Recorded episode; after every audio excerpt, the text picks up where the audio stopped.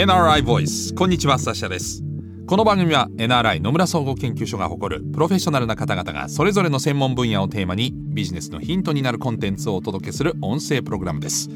今回もお話を伺っていくのは IT マネジメントコンサルティング部長松信智彦さんです。よろしくお願いします。はいよろしくお願いします。松信さんは IT を軸に組織改革や戦略策定またガバナンス確立やサービスマネジメント改善加えて企業の情報子会社の改革など数多くのプロジェクトを手掛け企業のデジタル変革に向けたコンサルティングや情報発信を行っていらっしゃいます。えー、それでは、えー、このシリーズではですねデジタルケイパビリティをテーマにお話を伺っているんですが今回はどんなお話でしょうか？はい今回はデジタルビジョン構想力です。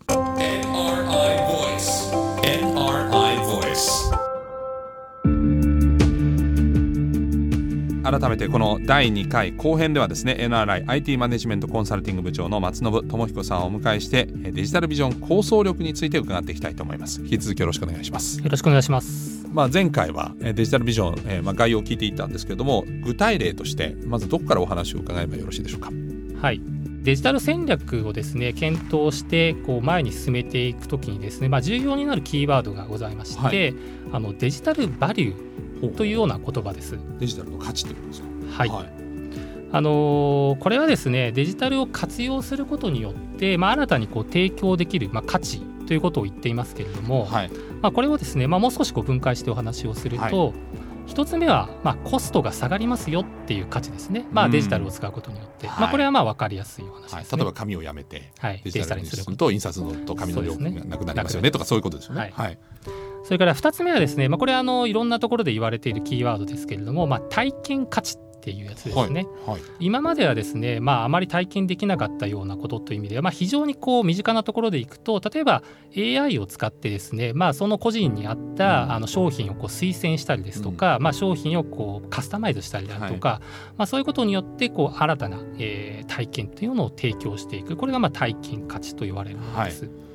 でそれから3つ目になりますけれどもネットワーク価値と呼ばれるものです。はい、これはあのサシャさんもあのよく最近ご存知だと思いますけれども例えば音声 SNS 最近出てきているクラブハウスありますよね。はい。はい、であれなんていうのは、まあ、非常にそのネットワーク価値そのもののお話だと思いますけれども、まあ、新たなそのつながりが作れる、もしくは新たなそのマーケットに参加できる、まあ、こんなような価値をこうデジタルでこう提供できるという価値になります。この3つの価値をデジタルバリューというふうに言っていますけれども、デジタル戦略の中でお話をした、まあ、4つの分類の取り組みですね、はい、これをやることによってですね今お話をした3つのデジタルバリューをどういうふうに提供できるのか、まあ、これもちろん1つではなくてですねこの3つがこう折り重なっていく話なんですけれども、はい、まあ、そこを考えながらデジタル戦略を作っていくということが大事だと思っています。そのデジタルバリューを提供しているなんか具体例とか参考例ってあるんですか？はいあのー、これはですね、まあ、先ほどお話をした、まあ、クラブハウスなんていうのもそうだと思いますし、はい。えー、まあ、いわゆるそのプラットフォーマーと呼ばれる、まあ、Amazon ですとか、まあ、Google と呼ばれるところは、今お話をしたこの3つの、まあ、価値っていうのを、まあ、全て最大化をしているかなと。はい。まあ、Amazon さんなんかで言うと、まあ、安く買えますですし、うん、まあ、自分に合った製品がこう出てきます、うん、それからネットワークということで、まあ、ありとあらゆる世界中の商品がそこでこう、うん、あの買えるということになりますので、はい、まあ、そういう意味ではあの非常に分かりやすい事例かなというふうに思いますけれどもあの皆さんもですねあのご存知のまあ既存のこうなんていうんですかね大企業さんでいくと、はい、まあナイキさんっていうのがまあ非常にこのデジタルのバリューを提供しているまあ有名なですねこう事例かなというふうに思っています。スポーツブランドですよね。そうですね。デジタルのまあ割を提供してる。そうですね。大体売上の4割ぐらいはこのデジタルのチャンネルからまああの作っているというふうにあの言われているんですけれども体験価値の話なんですけれども、はいあのナイキさんはあのスマホのアプリをですね、まあ、いろんなスマホのアプリを実は作られているんですね。はい。スニーカーズっていうですね、はい、アプリケーションがスマホのアプリがありまして、はい、これはあの何かというと、まあ、いろんなその、まあ、ナイキですのでもちろんレアもののこのスニーカーみたいなものがですね、こうそこでこう買えたりこうするわけなんですけれども、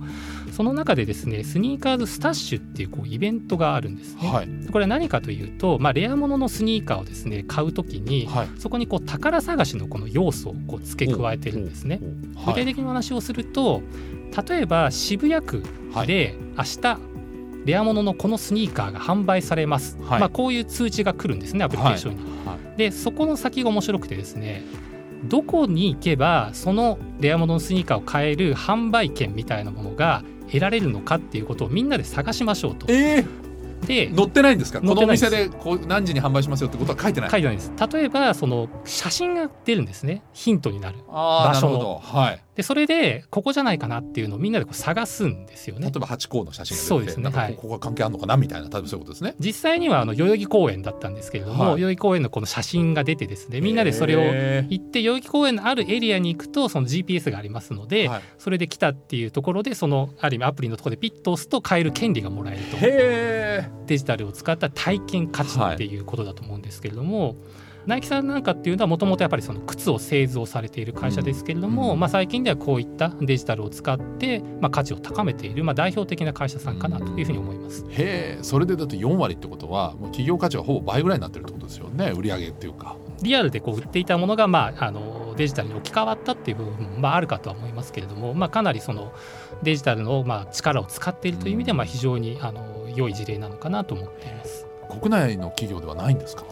そうですね。あのこれは残念ながらですねなかなかその今のようなですね、まあ、大きなあの成功事例っていうのはなかなかあのないんですけれどもあの例えばその今3つお話をした価値の中でそのコスト低減価値っていう、まあ、意味でいきますと、はい、なかなかあの一般の方々にはですね目に見えないところかとは思いますけれどもあの企業の中でですねい。ろんなそのデジタルを活用してコスト低減をしているっていうような取り組みはまあいろんなところで出始めています。例えばですね、はい。高速道路のですね、はい、壊れていないかトンネルにひびが入っていないかっていうようなことを、はい、まあ、今までこう目視でやってきたんですけれども、うんはい、それをこうカメラで撮影をしてですね、それを AI にインプットをしてまあ、それをこう判断をするっていうようなことをやるとそれによってまあある意味こうかなりコストが削減されますよ、まあ、例えばこんなようなことっていうのはまあいろんな企業さんでまあ行われています。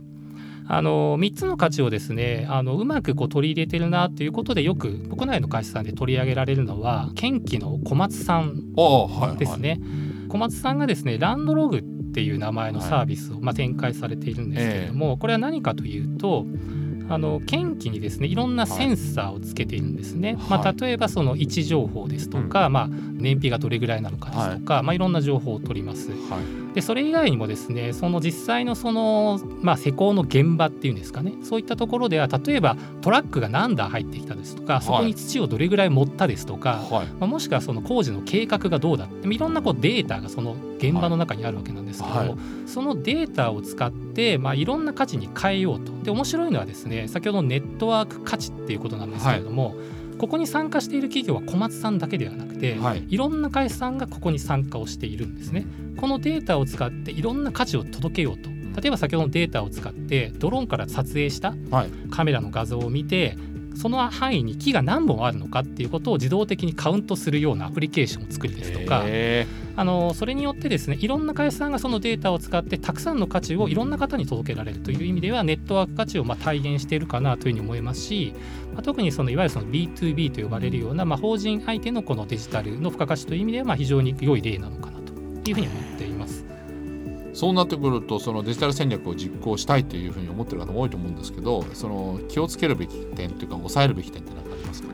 はい。あの従来でいきますと戦略っていうのはまあ、ある意味3年ですとかこう5年っていうようなこう期間の中で、まあ、ある程度このその中でこうやっていくっていうのが前提になっていたと思うんですけれども、はい。まあ、ご案内の通り今技術の変化ですとか、まあ、コロナも含めたこの社会環境というものがもう刻一刻とこう変革していくという時代の中においては、まあ、一旦決めた戦略をまあどれだけこう柔軟にこう見直していけるのか、逆に言うとあまりですねこうカチッとしたようなレベルまで戦略を作り込みすぎずに、まあ、ある程度の方向性の中で作りながら、えーまあ、軌道修正をこう柔軟に図っていくということが重要なのかなというふうに思います。で、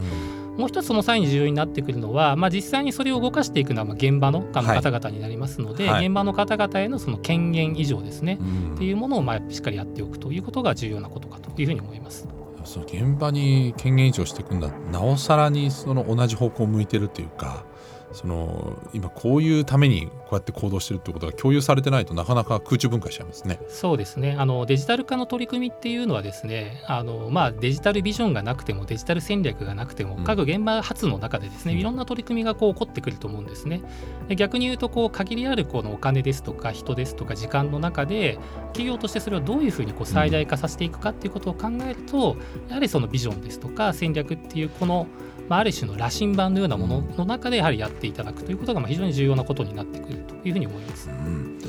いや非常に興味深い話も出てきましたけれども日本企業がデジタル事業を実現していく上での重要な点デジタル事業創発力とデジタル実践力。これについて引き続き松信さんに伺っていきたいと思います。どうぞよろしくお願いいたします、はい、よろしくお願いします